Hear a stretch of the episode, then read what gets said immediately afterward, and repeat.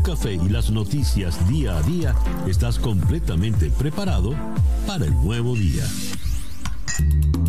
Día a día con César Miguel Rondón. A través de la 107.1 FM si estás en Miami. Y desde cualquier parte del mundo en todas nuestras plataformas digitales. Muy buenos días. Nos amanece ya este viernes primero de octubre del año 2021 y son las 7 en punto de la mañana de este nuevo día. Sintoniza usted día a día desde Miami para el mundo. Día a día lo puede sintonizar en la ciudad de Miami por Mundial 990 AM, 98.7 FM y éxito 107.1 FM. También nos puede usted sintonizar por... Eh, el, nuestro canal en YouTube, en Conexión Web, donde recibo el saludo de Stephen Lima, desde Maracaibo, David Cumaná, desde la hermosa Bogotá, Javier Artiles, desde Mérida, en Yucatán, José Luis Palacios en Temuco, Chile, Georgina Sánchez, eh, saluda a todos los paisanos venezolanos regados por el mundo.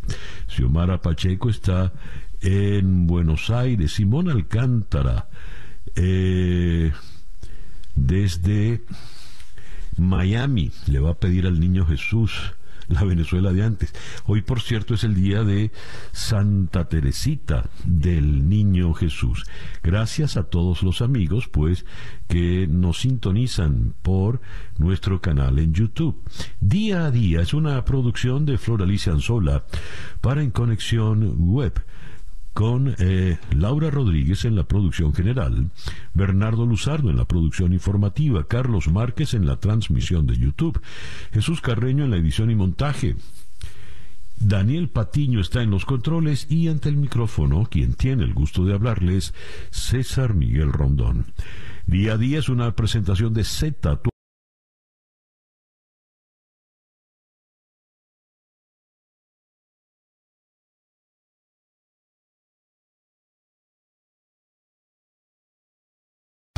lunar.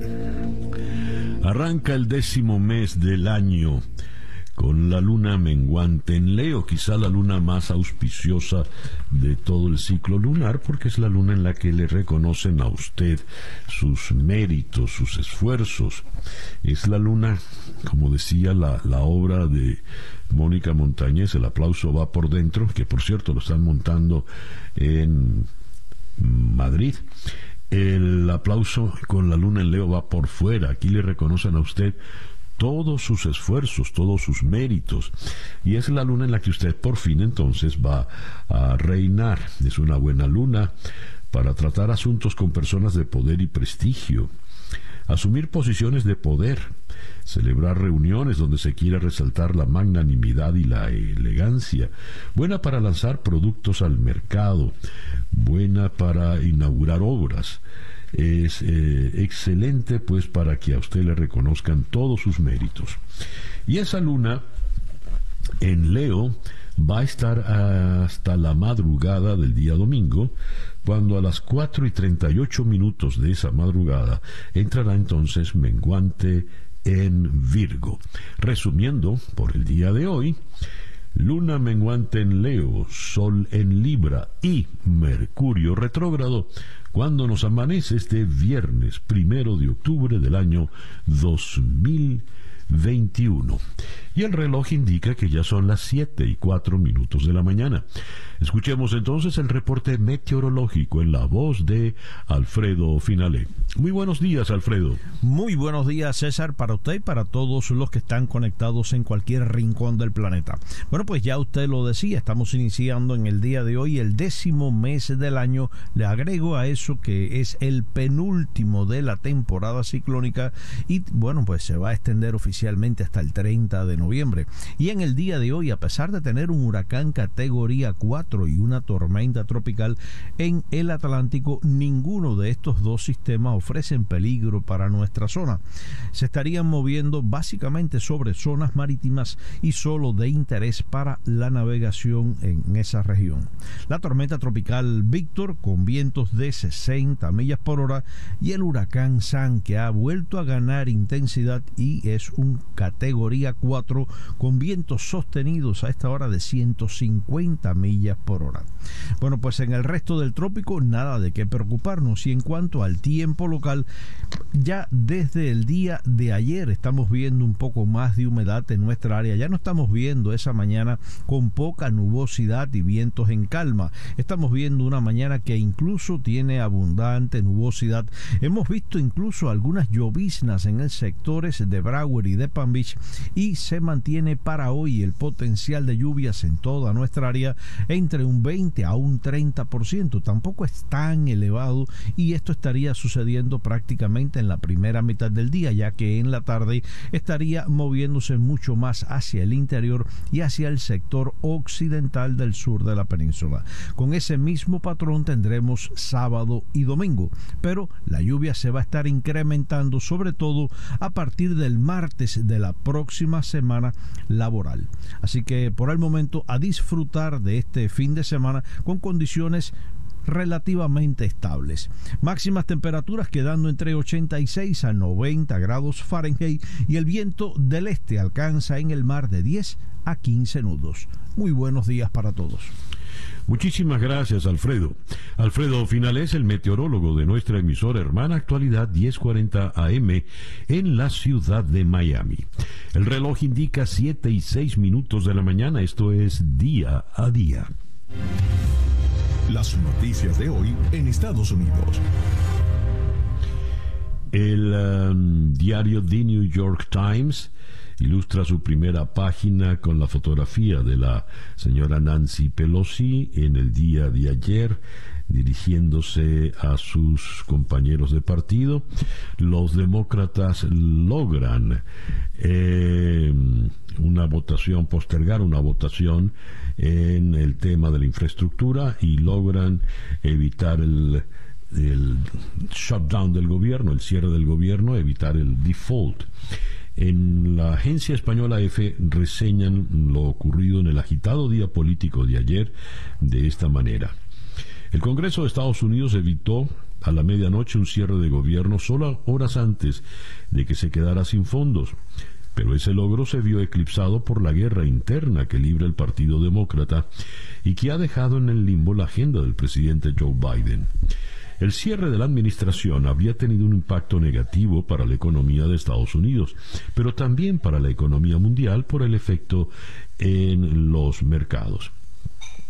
Así tenemos esto en el confidencial, la Cámara de Representantes, de mayoría demócrata, aprobó un proyecto de ley para suspender el techo de endeudamiento y evitar que el país incurra en una suspensión de pagos de la deuda nacional el próximo 18. La iniciativa recibió el apoyo de 219 legisladores, mientras que 212 votaron en contra. Antes de la votación, la presidenta de la Cámara, Nancy Pelosi, estuvo intentando unir a su partido y acallar una rebelión que había surgido en el ala centrista. En carta dirigida a sus correligionarios, la señora Pelosi consideró que aprobar una suspensión del techo de endeudamiento es una cuestión de patriotismo y urgió a su partido a actuar rápidamente para evitar una suspensión de pagos, lo que podría desestabilizar los mercados globales. Legisladores centristas habían amenazado con votar en contra de la iniciativa al considerar que se trataba de un mero gesto político de los demócratas para avergonzar a los republicanos y sin probabilidades de ser aprobado. Sin embargo, la mayoría de los centristas acabó cediendo y votando a favor de la ley. Solo dos demócratas votaron en contra, Kurt Schrader de Oregon y Jared Golden de Maine. El republicano Adam Kitzinger, de ideología moderada, rompió filas con su partido y votó a favor. Ahora el proyecto pasa al Senado donde con toda probabilidad fracasará porque los demócratas de esa Cámara no tienen los suficientes fondos para aprobarlo en eh, solitario. Bien, la situación entonces está eh, complicada. Como decíamos, los demócratas eh, lograron aprobar la elevación del techo de la deuda, pero el conflicto interno continúa. Los legisladores del Partido Demócrata resolvieron aplazar sin edie la votación de un plan de un mil eh, de un billón punto dos billones de dólares en infraestructura que figura al tope de las prioridades de Joe Biden. La votación de ese proyecto estaba prevista para anoche, pero las negociaciones entre los demócratas que controlan la Cámara seguirá en el día de hoy. Hubo mucho progreso esta semana y estamos más cerca que nunca de un acuerdo, dijo la señora Jan la portavoz de la Casa Blanca. Pero aún no hemos llegado allí, de modo que vamos a necesitar más tiempo. La señora Pelosi se había comprometido a organizar una votación esta semana con congresistas de centro, ansiosos por aprobar cuanto antes este proyecto tan popular entre los votantes. Pero el ala izquierda del partido prometió frustrar la votación por no haber recibido un compromiso claro para aprobar un proyecto de gastos sociales por 3.5 billones de dólares. Y allí es donde surge pues esta tranca descomunal que pone en riesgo el plan, toda la agenda del señor Biden. En otras informaciones desde Estados Unidos, un tribunal federal eh, puso en suspenso la orden de una corte de primera instancia que había forzado a la administración a detener la expulsión de familias migrantes con niños en la frontera con México. Esto en línea con una orden sanitaria vinculada con la pandemia de coronavirus.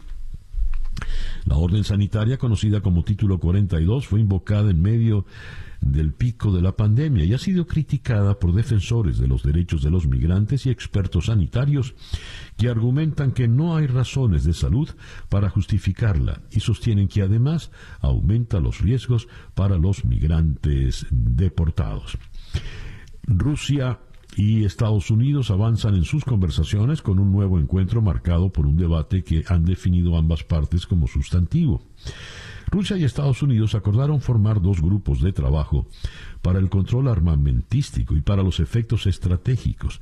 Eso ayer en un debate intenso y sustantivo en la segunda reunión desde que el presidente ruso Putin y su homólogo americano Biden se reunieran el pasado mes de junio. Las delegaciones rusa y estadounidense se han encontrado en el marco del diálogo bilateral de estabilidad estratégica al que se comprometieron ambos mandatarios para llevar a cabo un proceso integrado, deliberado y sólido. La delegación de Estados Unidos estuvo dirigida por la vicesecretaria de Estado Wendy Sherman, mientras que la de Rusia por el viceministro de Asuntos Exteriores Sergei Ryakov.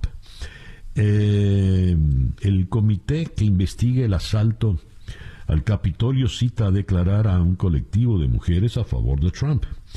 El Comité Especial de la Cámara de Representantes, encargado de investigar el asalto al Capitolio el 6 de enero, solicitó la comparecencia de 11 miembros del grupo Women for America, Women for America First, por su responsabilidad en los disturbios que se produjeron aquel día tras la manifestación Stop the Steal. En esta lista está Amy Kramer, fundadora y presidenta de este colectivo de mujeres a favor de Trump, quien fue una de las figuras más destacadas en esparcir, las teorías de fraude electoral y alentar a los representantes del Congreso a negarse a reconocer el resultado de las presidenciales de noviembre.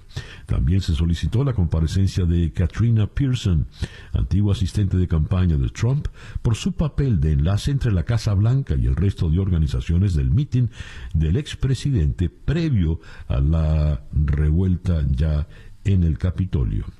La investigación revela evidencias creíbles de la participación de estas personas en dichos eventos, según la citación del comité. Así pues, las cosas en Estados Unidos, cuando el reloj nos indica que ya son las 7 y 16 minutos de la mañana. Estas son las noticias de Venezuela. A ver, comenzamos con lo siguiente. Maduro acusa a Colombia de infiltrar grupos terroristas en Venezuela. Lo hizo ayer en un acto donde aparece embutido en una chaqueta militar con gorra militar. Un militar más, rodeado de militares y acompañado de la primera combatiente, la señora eh, Cilia Flores, ahora rubia. Nicolás Maduro denunció que grupos terroristas armados narcotraficantes de Colombia, a los que denominó Tancol, se están infiltrando en el territorio para amenazar la paz y la seguridad.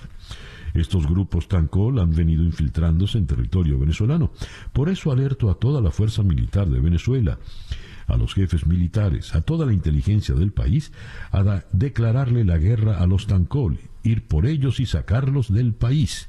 Eso dijo eh, Maduro en el acto del vigésimo sexto aniversario del CEOFAN, Comando Estratégico Operacional de la Fuerza Armada Nacional eh, Bolivariana. Por otra parte, eh, tenemos el caso del pollo Carvajal en España. El ex jefe de la inteligencia venezolana entregó al magistrado de la Audiencia Nacional, Manuel García Castellón, documentación sobre supuestos contratos del despacho de Baltasar Garzón y LOCAD con la petrolera PDVSA en el marco de unas pesquisas sobre terrorismo internacional que permanecen secretas. Según confirmaron fuentes jurídicas Europa Press, Carvajal hizo entrega al titular del Juzgado Central de Instrucción número 6 dichos documentos dentro del plazo que le había dado el juez García Castellón para que respaldara sus compruebas de algún tipo el testimonio que voluntario que prestó el pasado 20 de septiembre. El despacho de Garzón disculpen, dijo ayer en un comunicado que fue contratado por el bufete americano Squire Patton Box, que es el que ha llevado la defensa a nivel mundial de los intereses de PDVSA y su filial eh. Eh, para estudiar la viabilidad de emprender acciones legales en España contra varios empresarios y exfuncionarios de la petrolera venezolana por delitos de organización criminal y blanqueo. Por lo pronto sigue preso en España eh, el señor Carvajal y continúa postergándose evidentemente su deportación a España. Y hablando de... Ah, caramba, no tengo aquí la, la información, pero hay una denuncia muy grave que viene de en el um, Wall Street Journal con relación a un primo de Rafael Ramírez que estaría involucrado en haber lavado gruesas cantidades de dinero en Estados Unidos.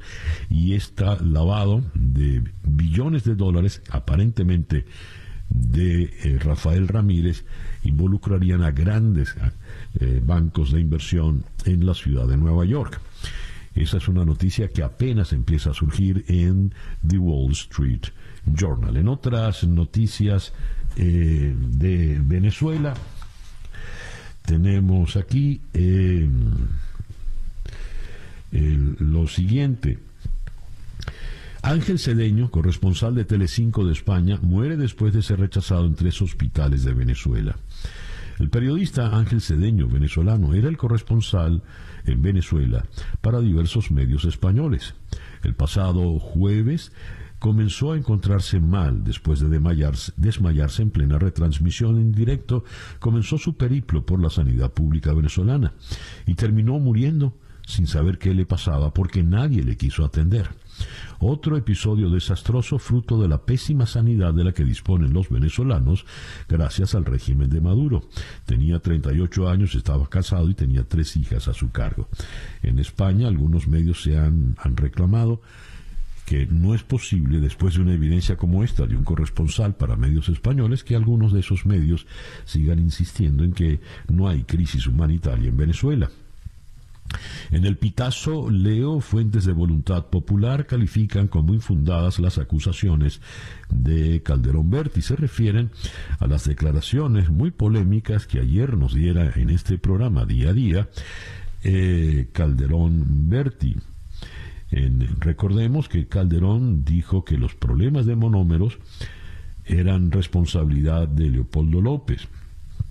El gran responsable de lo que ha ocurrido en Monómero se llama Leopoldo López, que politiza exageradamente con un sectarismo impresionante. Politiza todo a lo que le pone la mano y es el gran responsable de todo lo que está ocurriendo.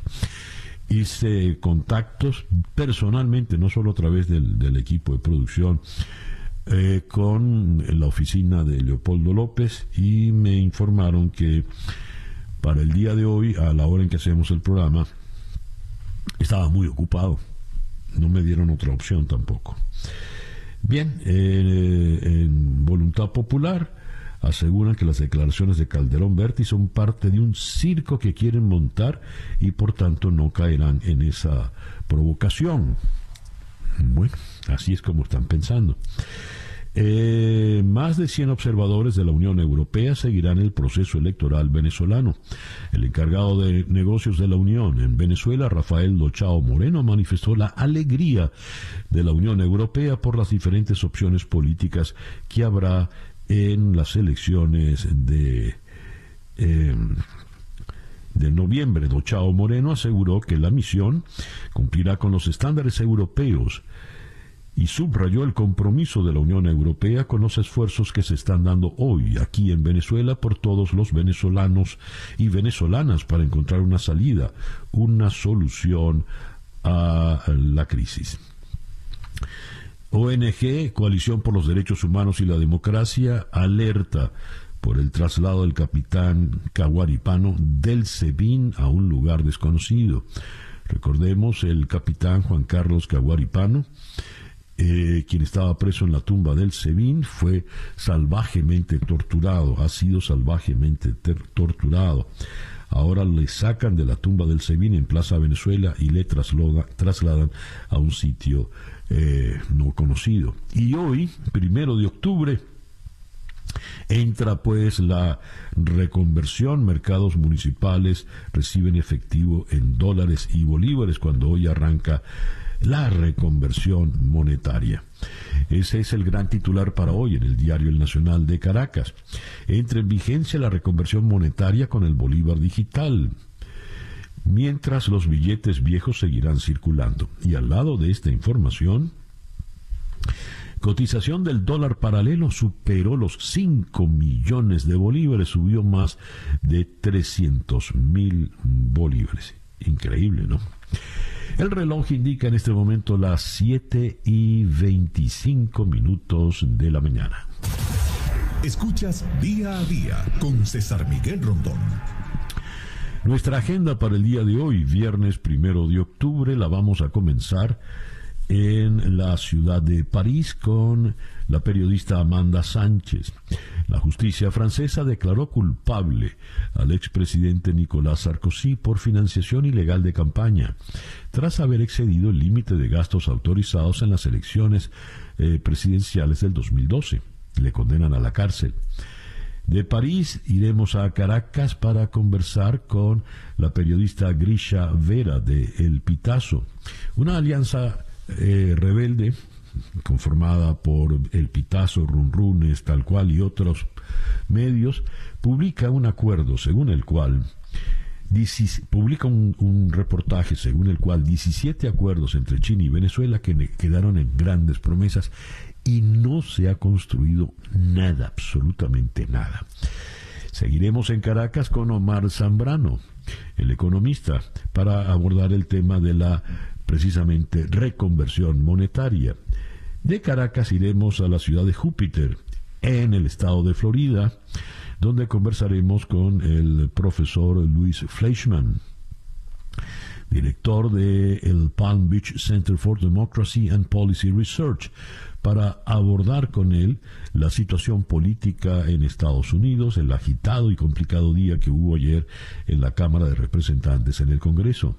De Júpiter iremos hasta la Asunción, en Paraguay, para conversar con la periodista Rocío Pereira da Costa. Violentas protestas en Paraguay contra la modificación de una ley que castiga la invasión de terrenos privados. Y vamos a cerrar en Madrid con el periodista Héctor Palmar a propósito de la decisión de la jueza que le retiró a Jamie Spears la tutela de su hija Britney y se la trasladó a un funcionario que podrá revisar supuestas ilegalidades del padre contra su hija cantante. Es un tema algo frívolo que tiene más interesado a más de uno en el mundo. Esa será nuestra agenda, pues, para de entrevistas para el día de hoy, viernes primero de octubre. El reloj indica, indica que ya son las 7 y 27 minutos de la mañana. Capicúa. Esto es día a día. Sintonizas día a día con César Miguel Rondón. ¿Estás seguro de que tu empresa está adquiriendo las soluciones de tecnología correctas? Simplifica de forma radical la manera en que tu organización adquiere y ofrece servicios integrales de infraestructura de tecnología de información. Z te ofrece todo lo que necesitas, desde el asesoramiento de expertos hasta la solución de problemas complejos, utilizando eh, su experiencia tecnológica y el espíritu emprendedor para acelerar las ambiciones empresariales de todos sus clientes. La pasión de Z es encontrar maneras de utilizar la tecnología de la información y la comunicación para hacer que los negocios de nuestros clientes funcionen mejor, convirtiendo sus ambiciones en logros. Estas capacidades se basan en un ciclo de vida completo de servicios de tecnología de información que abarca desde la consultoría hasta el suministro de tecnologías de punta, así como el soporte y el mantenimiento continuo.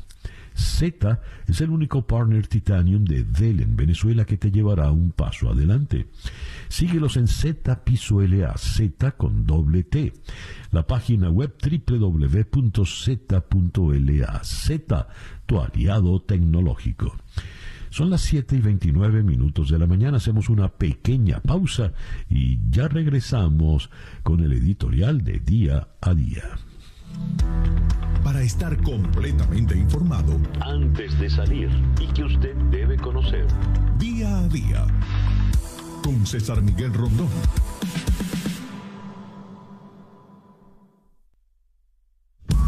Escuchas día a día con César Miguel Rondón. 7 y 31 minutos de la mañana. Esta tarde a las 7 horas del este en Conexión por TVV Network. Tendremos un especial de En Conexión. ¿Regresa América Latina a la izquierda? Abordaremos eh, con Luis Benamente en, perdón, con Sinar Alvarado en eh, Bogotá el eventual triunfo de Gustavo Petra, el Petro, el izquierdista allá en Colombia. Con Luis Benavente en Lima analizaremos la victoria de Pedro Castillo en el Perú, la situación de eh, el presidente Luis Arce, el regreso del MAS al poder, lo hablaremos con Jorge Abasto Flor en la ciudad de La Paz y cerraremos con el análisis del caso mexicano con Alberto Rueda Stephens en Ciudad de México. Esto será a las 7 de la tarde, hora del este, en conexión por TVV Network, canal 427 de DirecTV, 654 de Comcast.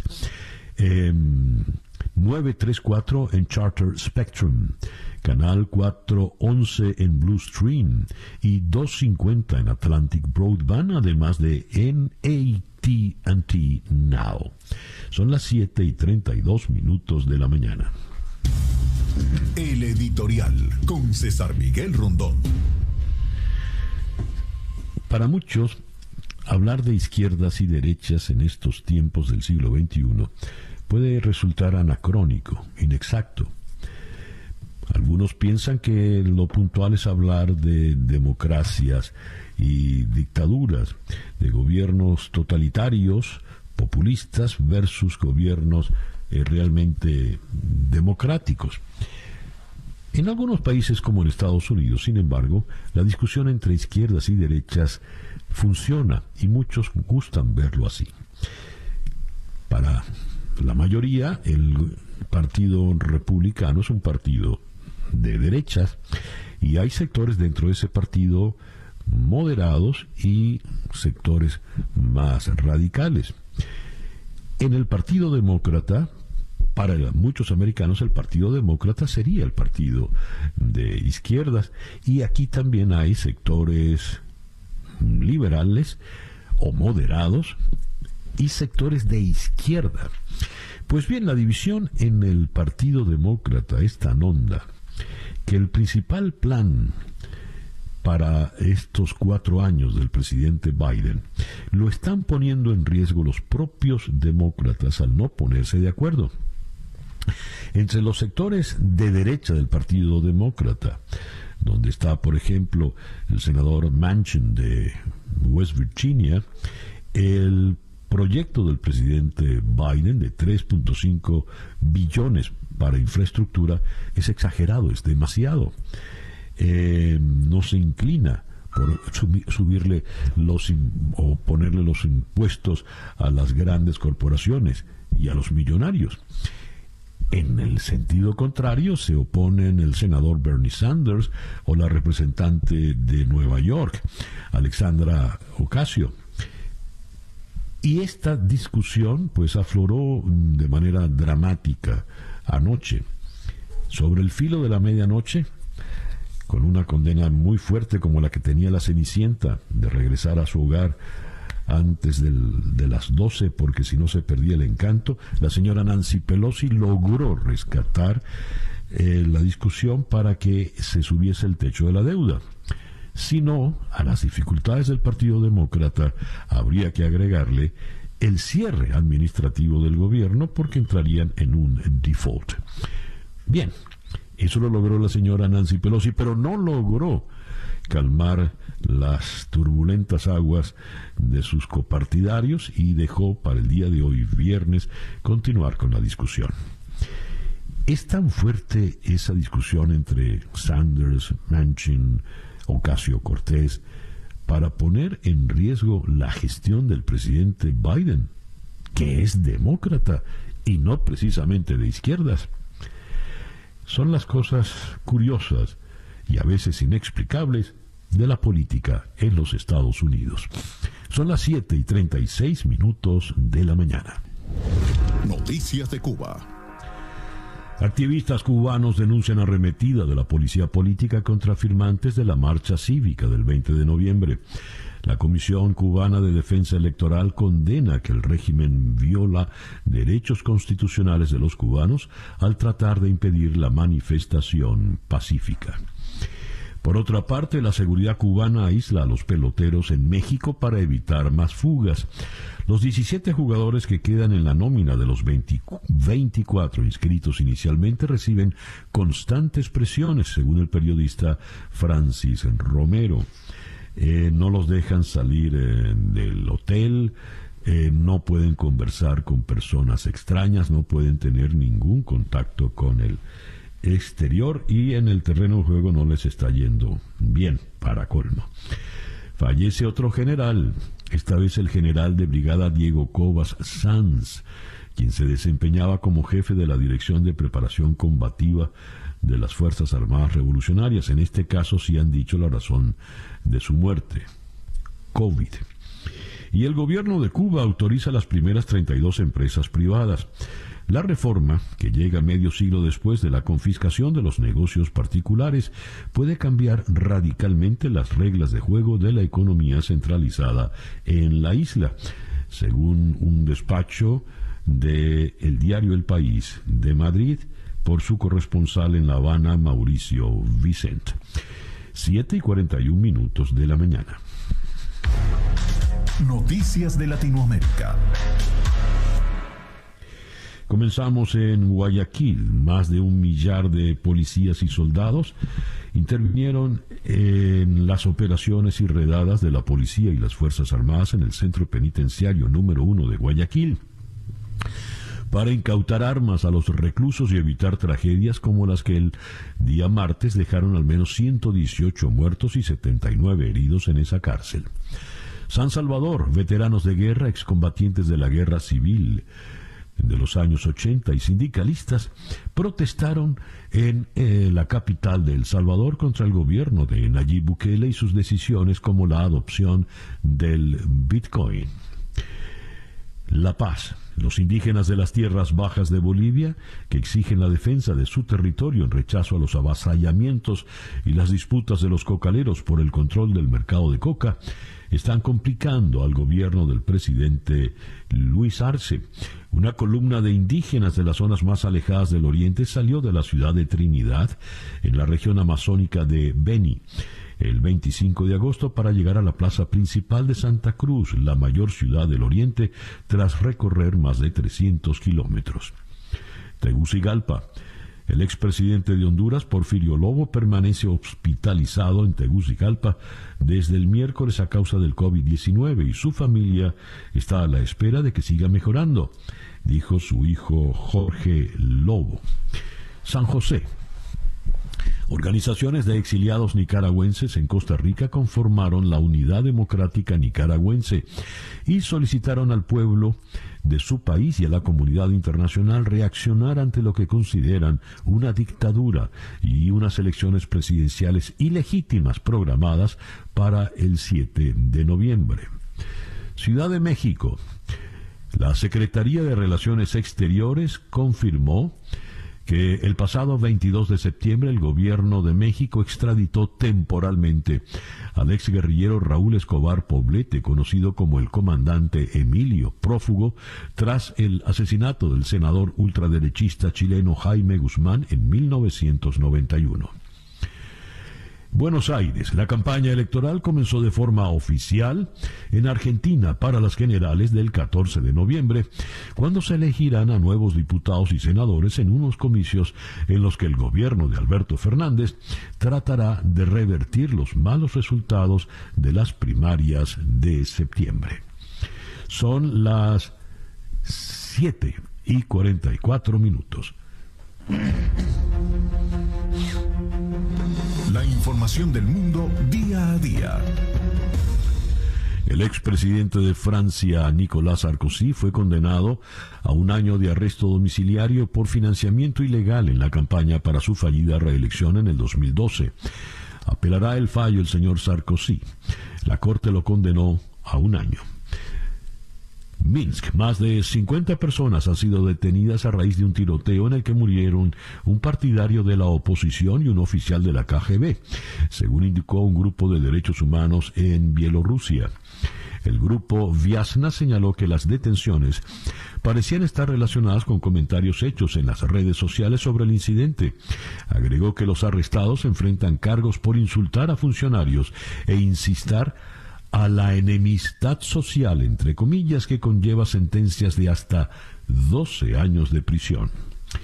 Londres. Millones de personas en la Gran Bretaña enfrentan un invierno largo y sombrío a medida que el aumento del costo de la vida coincide con el fin de los programas del gobierno que protegían a las familias de las consecuencias económicas de la pandemia de COVID el programa más grande de asistencia que buscaba mantener los empleos al subsidiar los sueldos de los trabajadores cuyas jornadas se vieron cortadas por la pandemia, finalizó en el día de ayer.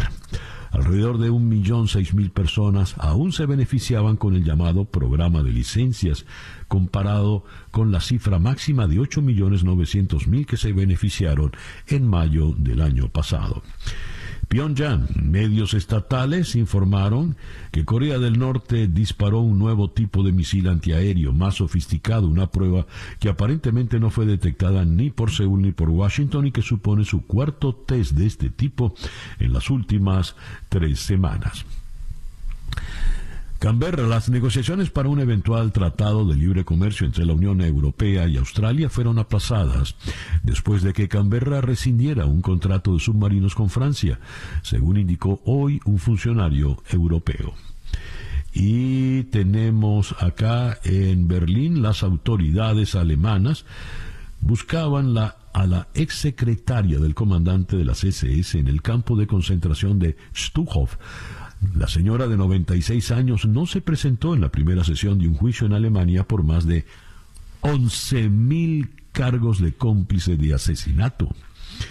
La mujer salió de la casa donde vive en un taxi ayer por la mañana y se dirigió a una estación de metro a las afueras de la ciudad de Hamburgo. eh, pero se desconoce su destino. Cerramos en Kabul los graves problemas financieros y la llegada del invierno podrían causar una grave crisis humanitaria en Afganistán si no se reanuda el flujo de dinero para pagar salarios y servicios, especialmente la atención médica, según informó el director regional de la Federación Internacional de la Cruz Roja y la Media Luna Roja. 7 y 47 minutos de la mañana, Capicúa. El reloj indica en este momento las 7 y 51 minutos de la mañana. Cruzamos entonces el océano y vamos a la ciudad de París, donde en la línea telefónica está la corresponsal de Caracol Radio en París, Amanda Sánchez. Muy buenos días, Amanda. Muy buenas tardes por allá. Hola César Miguel, buenos días para ustedes y sí, buenas tardes por este lado del mundo, una y 51 de la tarde en este lado. Bueno, buen provecho entonces. Amanda, el expresidente Nicolás Sarkozy termina condenado a un año de prisión con un brazalete electrónico pues, para que no pueda burlar el arresto domiciliario. ¿Qué implica esto? ¿Cómo ha sido recibido esto en el mundo político francés? Bueno, César Miguel, es un hecho sin precedentes. Él fue hallado culpable de financiación ilegal durante su campaña presidencial del año 2012, esa que perdió. Sin embargo, él insiste en que no es culpable porque supuestamente él no conocía lo que estaba pasando. Él asegura que fue más bien su equipo de campaña, que también fue acusado y hallado culpable, el que manejó esos recursos. Aquí en Francia, el máximo de gasto para una campaña electoral es de 22.5 millones y en esta campaña de Sarkozy se gastaron 43 millones de euros. Hay sobre todo mucha crítica porque algunos sectores lo consideran como una especie de, extravagancia, como campañas que se ven quizás un poco más en Estados Unidos, con mítines políticos, con salidas y encuentros con la población diariamente. Esa fue la campaña que manejó Sarkozy en el año 2012 y luego entonces descubren por qué esa extravagancia, ¿no? Porque fue más del doble de lo que él podía gastar. A ver, en Europa, de la Europa occidental particularmente, esto de que un expresidente vaya a la cárcel, sea condenado, no es nada frecuente. Eso es más de países eh, del tercer mundo, de la América Latina, por ejemplo. Y por eso me llama la atención cómo lo ven los franceses, qué le espera políticamente en el futuro al señor Sarkozy bueno, lo ven como una marca política e histórica totalmente indeseable, por decir lo mínimo, ¿no? Por utilizar un adjetivo calificativo un poco suave. Pero es que además en el caso de Sarkozy no es únicamente este esta investigación que él tiene abierta y en el caso, bueno, ya cerrada, aunque la está apelando. Eso fue lo que dijo el abogado, que para eso existe la Corte de Apelaciones y que ellos lo van a, utilizar. Pero también tiene otra otro asunto abierto por una campaña de 2017 otra acusación por financiación ilícita. En ese momento hablan de que él recibió dinero de Libia, del general Gaddafi en su momento y, bueno, la verdad es que no es solo una entonces la marca, sino varias, son tres procesos específicamente. En el marco eh, político global, ya yendo más allá de la de la derecha con resultados electorales, esperando expectativas por un próximo, unos próximos comicios. ¿Qué puede significar para la derecha francesa esta situación de Sarkozy? Bueno, los conservadores llevarán este, este peso, este precedente. Por el momento no ha habido una pronunciación al respecto, pero yo me imagino que eso va a ser parte también de la campaña de un lado y de otro, ¿no? El, el evitar que sucesos como estos ocurran y distanciarse de ese tipo de figuras probablemente va a ser algo fundamental y que estaremos escuchando en los próximos meses de lado y lado. Es un asunto de moral, de honestidad, la verdad que como ya hemos conversado en otras ocasiones, César Miguel tiene mucho peso para la sociedad francesa, que recordemos tiene estos valores de la República muy firmes en su día a día. El mentir no es cualquier cosa aquí en Francia. Por eso me imagino también que no habíamos visto casos de este tipo, porque no es lo usual. Una persona no se maneja de esa forma en estos ámbitos, y menos en el político. Claro, se supone que sobre todo un dirigente político tiene palabra. En Europa la gente, la palabra sobre todo la gente pública, de, los, de las personas que hacen vida pública, son, es, es importante. Eh, te quiero preguntar el hecho, César Miguel, de que él haya estado insistiendo tanto en que no, teniendo tantas evidencias de que sí, también está jugando un papel en contra, porque se le ve como testarudo ante la justicia, como, bueno, pero es que si además ha sido acusado por corrupción, por tráfico de influencias, hubo este asunto en la campaña de 2012 y también en la de 2007, es como si cada vez que él intenta defenderse, más bien se hundiera muchísimo más. A todas estas ¿Cómo mira esta situación el presidente Macron, que no las ha tenido todas a, a su favor últimamente? Sí, tampoco tampoco se ha pronunciado César Miguel, pero como lo dices, no no la ha tenido fácil. No sé si se habrá enterado la audiencia de un de un hecho que fue muy viral en las redes sociales, porque hace apenas unos días estaba en, en, un lo del huevo. en una feria gastronómica, lo del huevo. Sí, le lanzaron un huevo en la cabeza. No no se rompió el huevo, pero se veía claramente cuando la persona lo lanzaba y bueno, hicieron hasta capturas de ese momento el huevo en el aire y eso se suma al antecedente que ya existe de la bofetada que le dieron. Así que definitivamente no han sido días fáciles ni para Macron ni para la política francesa en general. Amanda, te agradezco mucho pues que nos hayas atendido en la mañana de hoy. Siempre a la orden, César Miguel, un gusto conversar contigo y con la audiencia. Muchas gracias, Amanda.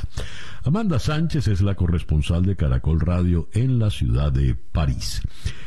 Son las 7 y 57, Capicú. Hacemos una pequeña pausa y ya regresamos en conexión. Para estar completamente informado, antes de salir y que usted debe conocer, día a día, con César Miguel Rondón. El reloj indica 8 y 2 minutos de la mañana. Leo lo siguiente. Venezuela acordó con China la ejecución de 17 proyectos para generar electricidad, construir viviendas, conectar al país con trenes, llevar un satélite al espacio, procesar arroz, fabricar electrodomésticos, llevar agua a miles de hogares en el estado Falcón y movilizar a los venezolanos en autobuses modernos. La inversión para estos proyectos alcanzó, atención, los 22 mil millones de dólares. No obstante, la investigación de ARI, Alianza Rebelde Investiga, constituida por el Pitazo, Runrunes, Tal Cual y Conectas, eh, reveló que 29% de los proyectos no se culminaron y el resto no cumple con los objetivos proyectados para el año 2021. ¿Y qué pasó entonces con esos reales? Vamos hasta la ciudad de Caracas, donde la línea telefónica está una de las periodistas que trabajó en esta investigación por parte del Pitazo, Grisha Vera. Grisha, muy buenos días, gracias por atendernos. Buenos días, doctor Miguel, a ustedes por, por el espacio. Cuando uno lee la oferta, el menú de maravillas que iban a venir con ese acuerdo con China, uno dice, bueno, deberíamos estar eh, de plácemes, 22 mil millones de dólares. Pero resulta que no se, el 29% nunca se hizo y los otros no cumplen con los objetivos. ¿Qué pasó entonces con los 22 mil millones, Grisa? Eh, bueno, lo, primero acá es, es como aclarar un poquito de, de, dónde salen esos 17 proyectos, ¿no? Eh, en el marco de, los acuerdos bilateral entre Venezuela y China se acordaron eh, muchísimos proyectos, no se tiene eh, certeza realmente de cuántas. Eh, un informe publicado por Transparencia Venezuela en el año 2020, ellos lograron contar por declaraciones oficiales unos más de 700 proyectos, ¿no? Pero la información es inexistente. Ahora, de los proyectos públicos notorios que se saben que se pactaron con China, de Transparencia Venezuela define que 15 proyectos son fallidos, ¿no? Porque no se culminaron o no cumplen con los objetivos. Nosotros nos montábamos, bueno, sobre esos datos y a partir de allí fuimos al campo eh, a ver cuál era el estatus de la obra ya para el 2021. El informe de Transparencia de Venezuela es del año 2019. Eh, el informe no, el estudio. Y eh, además pudimos identificar dos proyectos más, ¿no? Entonces por eso estamos hablando de 17 proyectos fallidos en esta relación. Hubo muchos más, pero estos 17 proyectos eh, sabemos que fallaron. ¿Qué pasó con el dinero?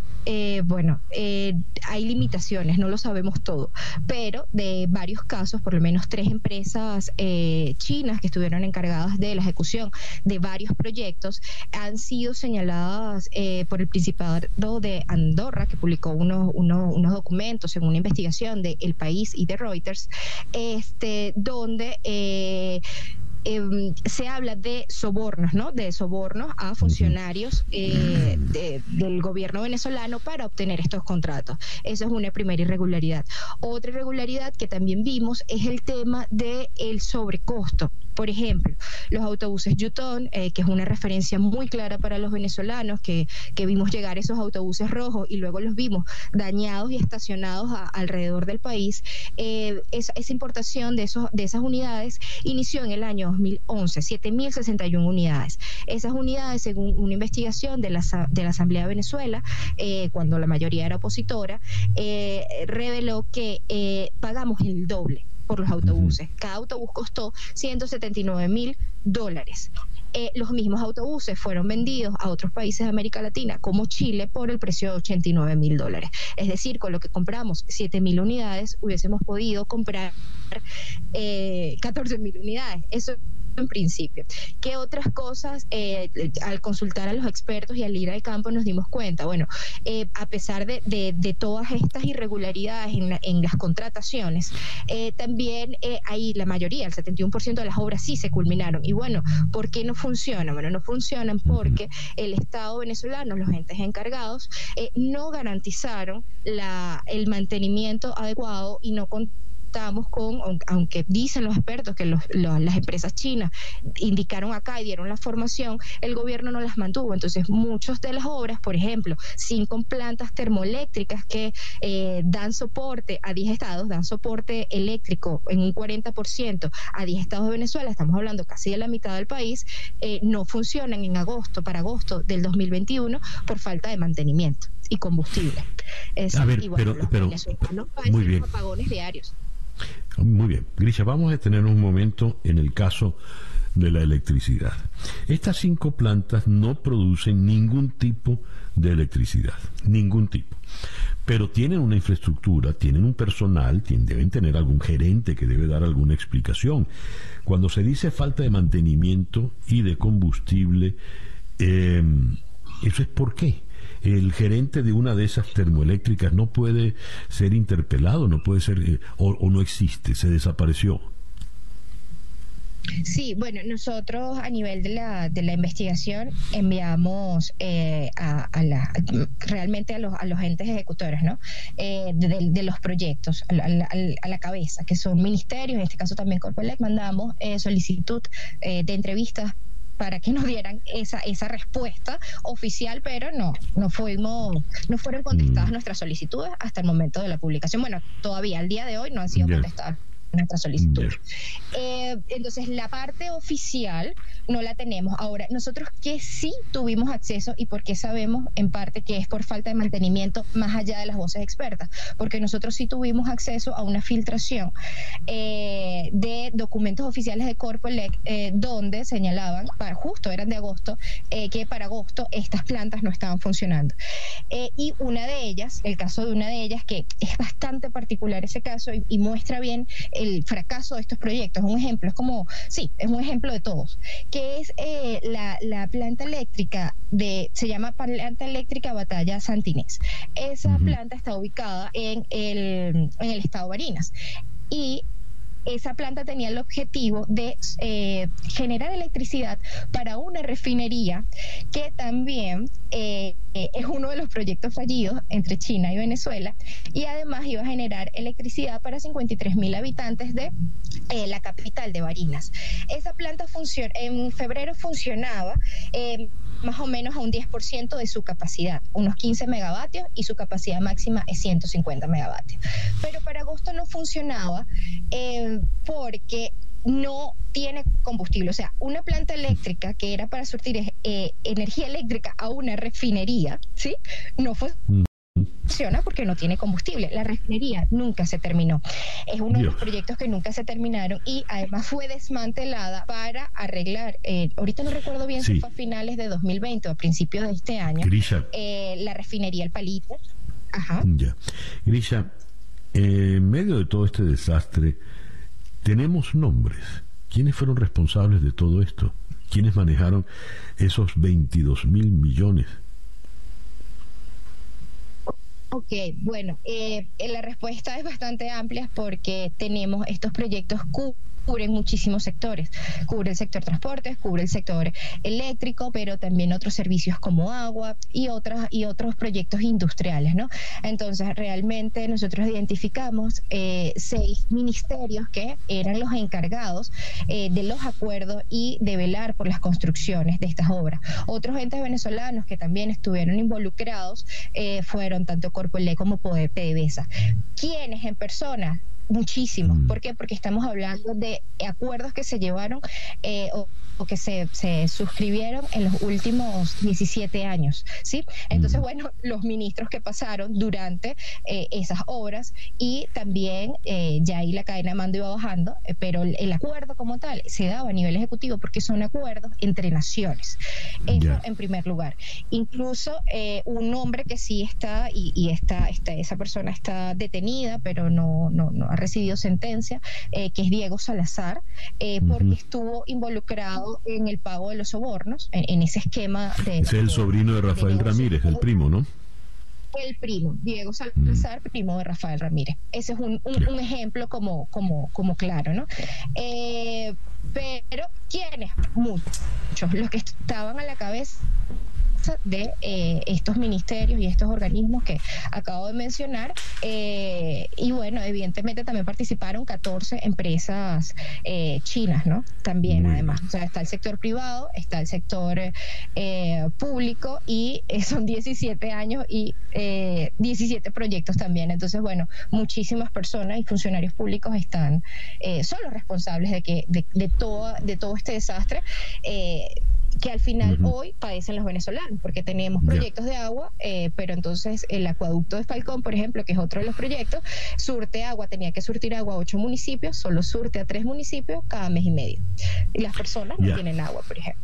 Ya, no tenemos agua, no tenemos luz, en fin. Grisha, muchísimas gracias por atendernos en la mañana de hoy. Gracias a ustedes. Grisha Vera eh, de El Pitazo desde Caracas. Son las 8 y 13 minutos de la mañana. Día a día con César Miguel Rondón. Gran titular del Nacional en Caracas en el día de hoy entra en vigencia la reconversión monetaria con el Bolívar digital. Por tercera vez en lo que va de siglo se le amputan ceros devorados por la hiperinflación al signo monetario seis en total y se cambia su denominación.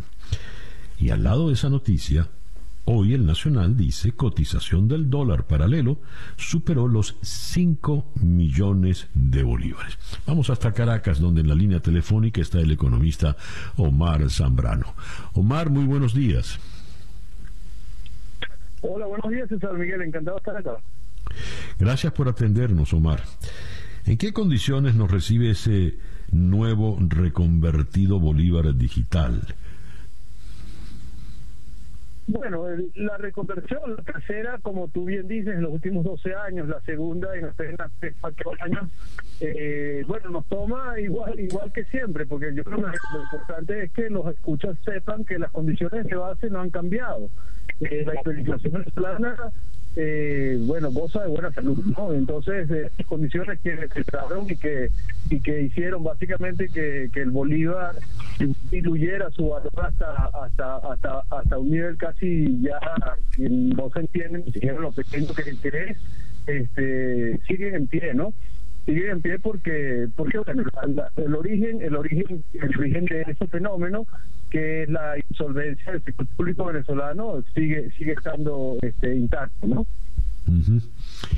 a ver luego de, de leer el la encuesta en COVID y leer esas cifras tan terribles sobre la pobreza, escuchar a Luis Pedro España decir que ya la pobreza no va a crecer porque ya todos somos definitivamente pobres.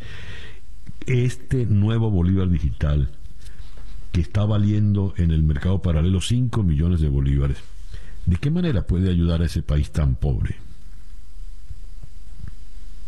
Sí, está sucediendo un fenómeno este, que nosotros creo que lo hemos conversado en, algunas oportunidades antes, César Miguel, y es que eh, en Venezuela se, está transformando en una economía que los, economistas llaman una economía dual. En realidad están formándose dos Venezuelas claramente distintas, ¿no? Y cada, cada una de esas Venezuelas tiene, tiene y usa una moneda distinta. Entonces, es cierto, hay una parte del país que está a un sistema monetario un poco más estable porque ha adoptado el dólar eh, americano como moneda de circulación. Eh, pero este bolívar, este bolívar hiperinflacionado, este bolívar que hoy vale 5 millones de bolívares por dólar, este bolívar que se vuelve sal y agua, es la moneda de ese país que la ENCOVI dice que eh, es extremadamente pobre.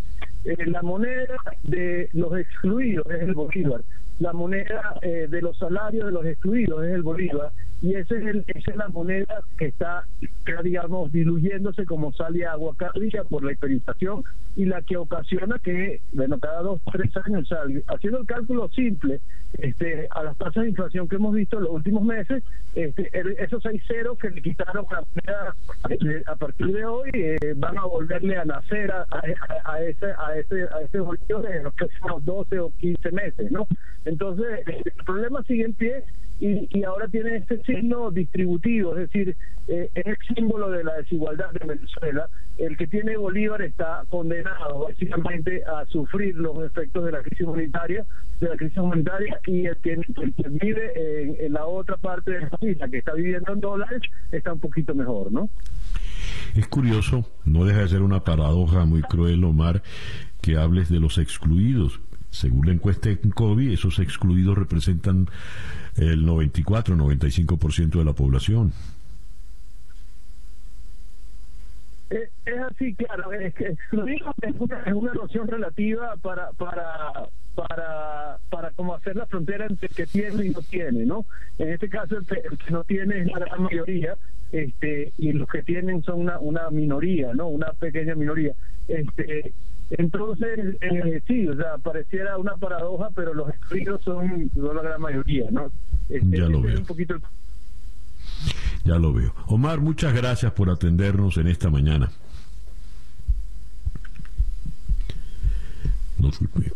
ha estado muy difícil la comunicación hoy con Caracas. Omar Zambrano es economista. Son las 8 y 18 minutos de la mañana, Capicúa. Ayer fue un día de mucha tensión en la Cámara de Representantes, en el Congreso de los Estados Unidos. Por una parte, la señora Pelosi logró maniobrar para subirle el techo a la deuda cuando llegan a la hora límite y eh, evitar que el gobierno de Biden caiga en default, con todas las nefastas consecuencias que eso traería. Pero si bien pudo controlar eso, no pudo controlar las turbulentas aguas dentro de su propio partido, donde sectores liberales, izquierdistas, moderados, se enfrentan y ponen en riesgo realmente el, lo fundamental, la médula de la, de la agenda del presidente Biden, que es el paquete de infraestructura y el paquete social. ¿Cuáles son los riesgos reales que tiene el presidente Biden por delante en estas circunstancias? Vamos hasta la ciudad de Júpiter, en el estado de Florida, donde está el profesor Luis Fleischman, director del Palm Beach Center for Democracy and Policy Research. Luis, muy buenos días, gracias por atendernos. Muy buenos días, un placer estar aquí contigo, César. Luis, ¿cómo ves ¿Qué nos quiere decir lo ocurrido ayer en la Cámara de Representantes? ¿Qué señales le dejan para los estadounidenses lo que allí pasó y dejó de pasar? Bueno, eh, primero recordemos que las negociaciones continúan, o sea, no hay un plazo para estas negociaciones. Ah, una cosa positiva que sí pasó eh, fue lo que tú primero mencionaste, que fue la extensión del, eh, del financiamiento del gobierno, ¿verdad? Que evitó una, un cierre del gobierno y fue apoyado por 34 republicanos en la Cámara. Baja, lo cual me parece que fue algo muy importante, o sea, fue algo responsable en ese sentido para que Estados Unidos no caiga en default. Ahora, lo que yo veo en el caso este, que digamos para explicárselo al público, ¿no? Estamos hablando de dos paquetes. Eh, un paquete es un, paquete de gastos públicos que incluyen eh, gastos de salud, gastos para eh, evitar los efectos del cambio climático. Y tenemos otro que es simplemente por infraestructura. Infraestructura es 1.2, o sea, serían 1.200 1.200 millones de dólares. A ver, sí. Sí. Este, para gastos de infraestructura, que eso es ya un arreglo que está apoyado eh, por varios republicanos y, eh, digamos, tiene apoyo lo que se llama bipartidario. No que todos van a votar por eso, pero tiene apoyo bipartidario. Y después tenemos este gasto grande, el que mencioné antes, que lo que los progresistas y lo que Biden propuso es 3.5 eh, trillón, que sería 3.5 billones. Miles de mil billones, una cosa así, en español. Sí, 3.5 millardos. Ahí está, algo así. Sí, sí. el, el los progresistas en este momento están diciendo que si no se aprueba el paquete de 3.5 millardos, como tú lo llamaste, ellos tampoco votarían por el, no votarían por el paquete de infraestructura. Lo cual, si tú me preguntas a mí, esto es una extorsión, cierta extorsión, y los progresistas están en realidad mostrando su músculo y están tratando de ganar poder dentro del Partido Demócrata. Pero ah, Luis, pero, pero ese, empeño en mostrar músculo no es suicida a efectos de la agenda del presidente Biden. Totalmente suicida, y yo te digo, esta es mi opinión, no es totalmente suicida porque en realidad, por ejemplo, ayer el senador Manchin, que es el senador demócrata más conservador, que se opone al paquete de 3.5 millardos, como tú lo llamaste, eh, está ofreciendo un paquete de 1.5 millardos. Yo aceptaría, yo si fuese los progresistas y me importaría el tema de la salud y todos los temas sociales, lo aceptaría y después diría, bueno, vamos a ver qué traerá el futuro. O sea, mejor es algo que nada, porque eso también incluye el, el después también se puede votar por el paquete de infraestructura. Ahora, tú dijiste algo muy interesante. ¿Qué le va a pasar? ¿Cuál será el futuro político de Biden si fracasa en esto? Yo te digo la verdad y no quiero ser aquí un conspirador porque trato de no ser conspirador.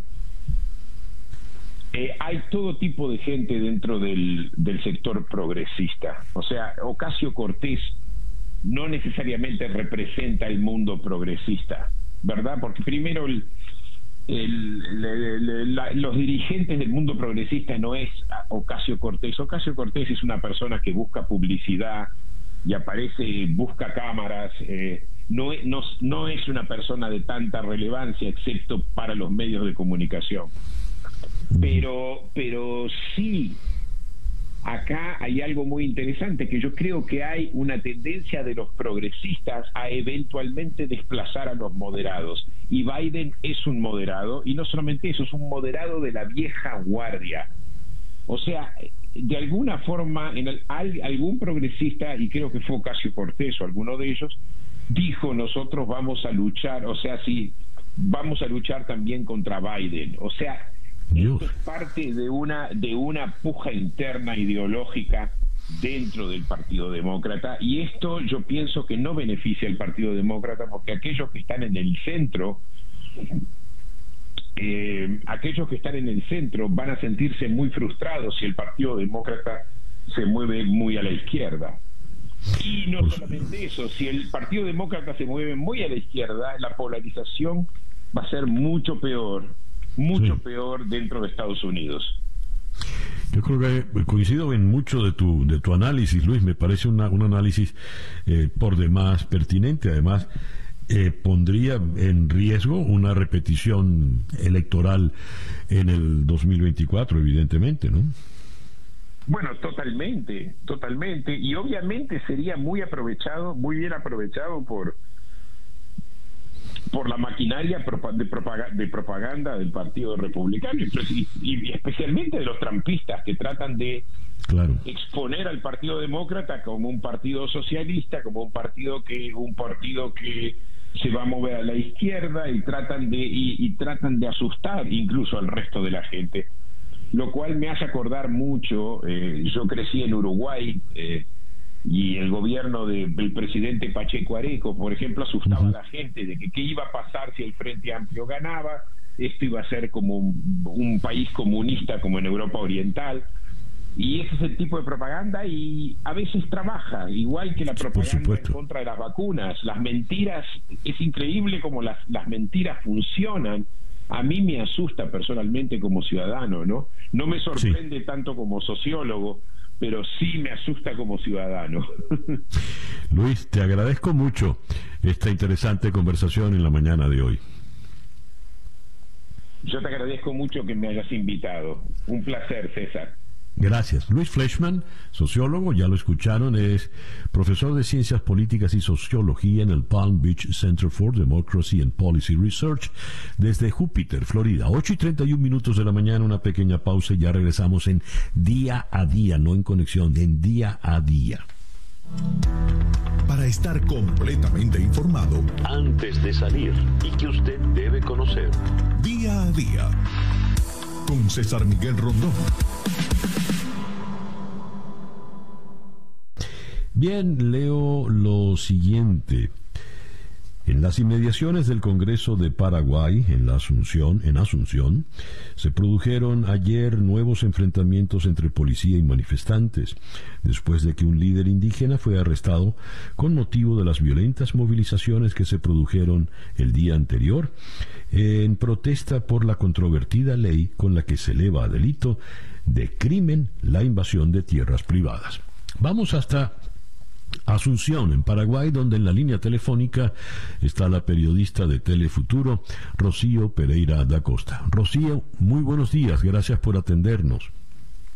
Muy buen día, un gusto estar con ustedes. Estoy aquí en Asunción. Justo acabo de hacer una nota con comunidades campesinas que vinieron aquí a la capital también a protestar por la promulgación de esta ley. ¿Cómo están? Muchas gracias por atendernos. Rocío, ¿Por qué es tan controvertida, tan eh, polémica esta ley? Es algo que no es tan sencillo de explicar, pero voy a tratar de, abreviarlo. Eh, para Primero que nada quiero explicar qué es lo que hizo el Congreso ahora. Desde el año 97 el Código Penal castiga con dos y cinco años de cárcel la invasión de inmuebles. Cinco años era la pena máxima que podía tener, por eso se consideraba un delito. Lo que hicieron ahora es convertirlo en crimen al tener penas superiores a los cinco años. Ahora pasa a tener entre seis y diez años de cárcel la expectativa de pena que se contempla al pasar a ser un crimen. Lo que reclaman varias comunidades campesinas, indígenas, es que en el país la pobreza actualmente está alcanzando a dos millones de personas, representa el 27% de la población, que tienen que vivir con un ingreso per cápita inferior a lo que sería 110 dólares, que es el precio eh, de una canasta básica de alimentos y servicios básicos. Eh, de acuerdo al último cálculo, hay un déficit habitacional de 800 mil viviendas en el país.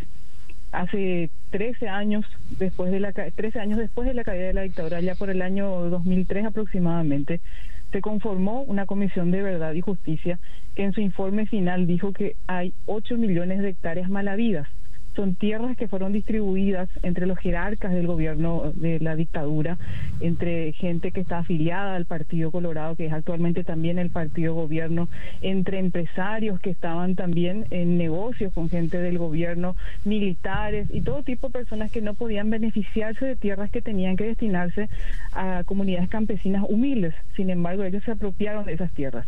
Y es ese conflicto en la titulación de esas tierras lo que todavía persiste. Mm. Porque está por un lado, esas tierras que dicen que los campesinos que eran tierras públicas, que debían destinarse a las comunidades para la producción, o que eran tierras de comunidades indígenas, tierras ancestrales, les dicen ellos, que igualmente fueron apropiadas o por extranjeros inclusive, o por gente que nada tenía que ver con la producción eh, agrícola campesina.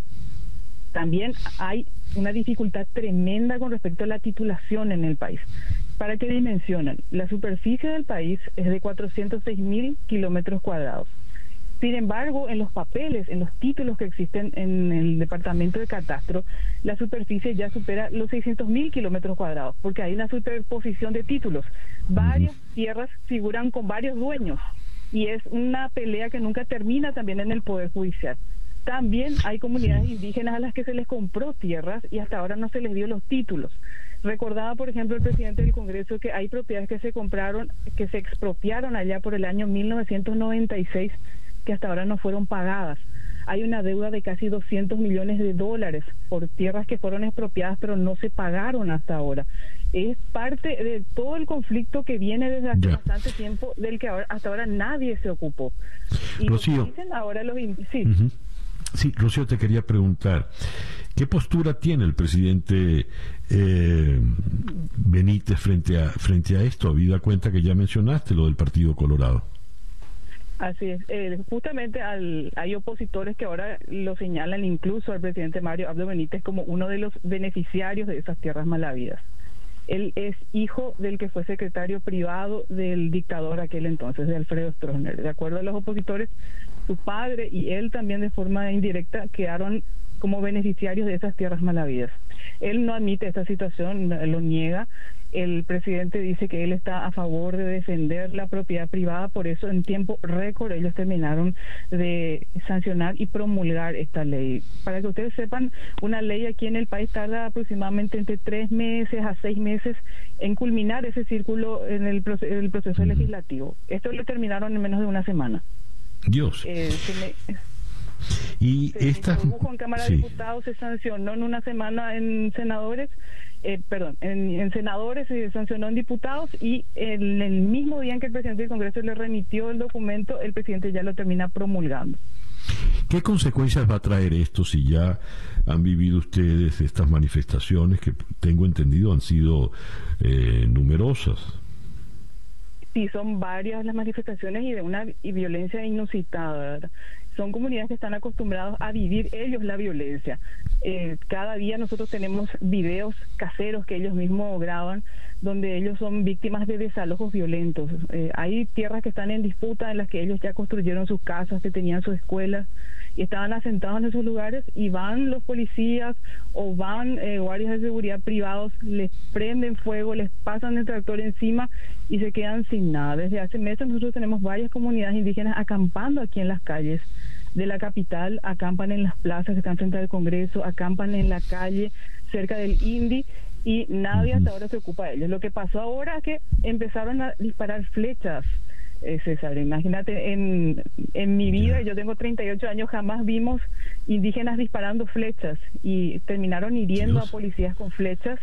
Y en la represión también terminaron personas heridas de gravedad que nada tenían que ver con las protestas. Ayer comentaban que había un vendedor ambulante que terminó perdiendo los testículos porque le dispararon a quemarropa con balines de goma.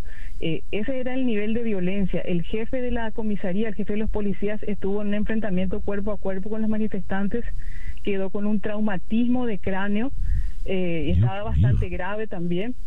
Eh, es así de violento y en todo el país hubo cierres de rutas en distintos puntos, quemaron camiones en una comunidad, camiones de- que se encargan del, tra- del traslado de granos, también quemaron eh, parte del instituto eh, del que se denomina INDERT, que es el que maneja también las tierras en, en el sector rural. Eh, y lo que estaban advirtiendo varias comunidades es que ellos van a seguir protestando, van a seguir reivindicando esas tierras malavidas y dicen ellos que pelear por esas tierras malavidas es justicia. Hablaban varios políticos que están preocupados por las repercusiones que puedan tener, por si se generan más hechos de violencia. Hay gente que plantea que la iglesia podría mediar, que alguien se podría ocupar de que actúen con mayor agilidad las instituciones para expedir títulos, pero hasta ahora no hay una propuesta bastante concreta realmente que pueda satisfacer a toda la gente que está con esta rabia por la promulgación tan rápida de esta ley. Rocío, te agradezco mucho que nos hayas atendido en la mañana de hoy. Un gusto, un gusto. Rocío Pereira da Costa, periodista de Telefuturo desde Asunción, Paraguay. 8 y 45 minutos de la mañana. Ocupémonos ahora de la señorita Spears. Vamos hasta Madrid, donde en la línea telefónica está el periodista Héctor Palmar. Héctor, muy buenos días, muy buenas tardes por allá. Gracias por atendernos. Gracias a ti, César. Bueno, un placer poder acompañarte y gracias a todo tu equipo por este contacto. Para los que no han estado tan al tanto de este pleito familiar, padre versus hija o hija versus padre, eh, pero que han, este, esta noticia ha trascendido y todos los medios se ocupan de ella. ¿Qué fue lo que ocurrió? ¿Por qué eh, el enfrentamiento padre-hija? ¿Por qué fue hasta la corte y la jueza actuó entonces contra el padre, Jamie Spears? Bueno, para entender un poco el escenario de Britney tenemos que hacer un poquito de historia, recrear la línea de tiempo. Vamos a situarnos en el año 2007 cuando Britney eh, se convierte en madre por segunda vez y empieza una querella legal con el que era su esposo, se separan, eh, ya tienen dos hijos pequeños y él empieza a pedir la patria potestad de los niños porque ve que ella tiene un comportamiento errático, empieza a salir de noche, eh, digamos que tiene una vida mucho más de soltera, pero tiene unos niños pequeños. En este interín su vida se convierte en un caos emocional, eh, mucho más caótico, los paparazzis la asedian y en ese momento eh, cae en una crisis emocional donde su padre toma la iniciativa de convertirse en su tutor, en su tutor legal para evitar que su patrimonio se ponga en riesgo, porque bueno, es sometida a diferentes tratamientos médicos, es diagnosticada con bipolaridad, y todo esto en medio de un frenesí mediático que se convierte en, digamos que una especie de circo para lo que recordarán el año 2007-2008, todos los días había un titular diferente de Britney, fue el año en el que se rapó la cabeza, fue el año en el que también sacó un disco y trató de regresar en los premios eh, DMA de MTV. Y bueno, de verdad que fue un escenario bastante complicado para ella y allí es donde empieza esta figura de, eh, de ser tutor legal de su propia hija para, eh, digamos que recordar el patrimonio y inicialmente iba a ser algo temporal, pero esta decisión duró 13 años y en esos 13 años eh, se han reportado diferentes abusos. No fue hasta junio de este año, del 2021, 13 años después, que Britney decide hablar y confesar que lo que inicialmente iba a ser una ayuda para ella se convirtió en una tortura y se revelaron y ventilaron muchísimos casos de abuso y, de malversación de fondos. ¿Qué, qué, tipos de abusos, Héctor? Bueno, para empezar, eh, la propia Britney eh, señala que mm, a principios del año 2020, cuando, antes de ser todo el tema de la pandemia mucho más complicado, ella tenía pensado lanzar una nueva gira, pero no quería hacerlo porque ya tenía cinco años en Las Vegas y quería descansar. Cuando le dan la, digamos que la, la decisión de que puede decir que no, ella dice inmediatamente que no, pero la empiezan a automedicar y ella dice que como castigo por haber dicho que no, la meten en un centro médico para, digamos que, controlarla, porque, digamos, esta dinámica, cuando ella lleva la contraria a lo que decía su padre y su equipo de trabajo, era castigada con este tipo de tratamientos, y ella misma incluso confiesa que inmediatamente a partir de allí le empiezan a administrar litio, que es una, mm. una droga súper poderosa, eh, para calmar su ansiedad y bueno, ya dice que le pareció súper injusto porque bueno, eh, alteraba muchísimo su, su persona y no podía tener una capacidad de respuesta buena y bueno, todo eso lo confiesa apenas en junio de este año y de verdad que es súper impresionante todo lo que dice. ¿Y este juicio cuánto tiempo se llevó? ¿Y qué, qué pasa ahora luego de la decisión de la juez?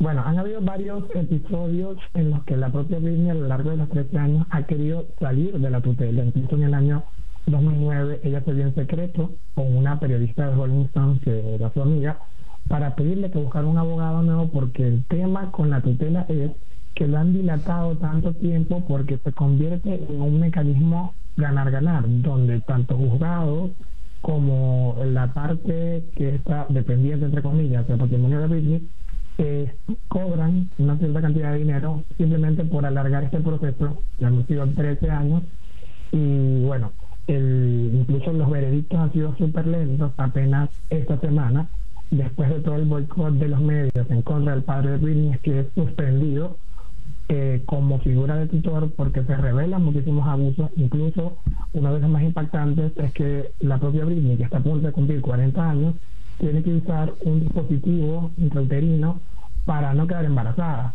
en contra de su voluntad, y que no puede sacarlo porque si ella lo hace, es inmediatamente metida de nuevo en un centro médico para controlarla. Y de verdad que, es súper impactante que eso suceda en el 2021. Ya, de manera pues que se acabó, digamos, el culebrón. Bueno, por lo pronto no, porque la figura legal de, la tutela continúa, lo único que ha sido revocado el padre de Britney y la figura debe continuar hasta que los juzgados determinen si Britney puede eh, recuperar su autonomía. Pero esto ha llamado mucho la atención de los medios, incluso el propio Congreso de Estados Unidos le ha extendido una invitación a Britney para que ella hable del fallo del sistema judicial con su persona, porque si analizamos el caso, se ha extendido tanto tiempo que tuvo que haber una falla allí. Ya, evidente. Héctor, muchas gracias por atendernos en esta mañana. Bueno, gracias a ti, César Miguel. Para mí un placer, porque bueno, con todos nosotros los venezolanos que conocemos tus historias y tu gran talento. Bueno, para mí es un honor poder compartir contigo en este ratito. Muchas gracias. Muchas gracias, Héctor. Héctor Palmar desde Madrid, 8 y 54 minutos de la mañana. Día a día. Esta tarde a las 7 hora del este tendremos un especial en conexión por TVV Network. ¿Regresa la izquierda a Latinoamérica? ¿Qué implica esto? Evaluamos con Sinar Alvarado en Bogotá la eventual presidencia de Gustavo Petro en Colombia. Analizamos el caso boliviano con el politólogo Jorge Abasto Flor en La Paz. Nos ocupamos de México con Alberto Rueda Esteves y también eh, tocamos el caso del Perú con Luis Benavente. Eso esta tarde a las 7 por TVV Network. En conexión por TVV Network, canal 427 en DirecTV, 654 en Comcast. 934 en Charter Spectrum, 411 en Blue Stream, 250 en Atlantic Broadband y también en ATT Now. 8 y 55 minutos de la mañana. Z es una, perdón, día a día es una producción de Floralicia Anzola para En Conexión Web, con Laura Rodríguez en la producción general, Bernardo Luzardo en la producción informativa, Carlos Márquez en la transmisión de YouTube, Jesús Carreño en la edición y montaje y Daniel Patiño en los controles y ante el micrófono, quien tuvo el gusto de hablarles, César Miguel Rondón.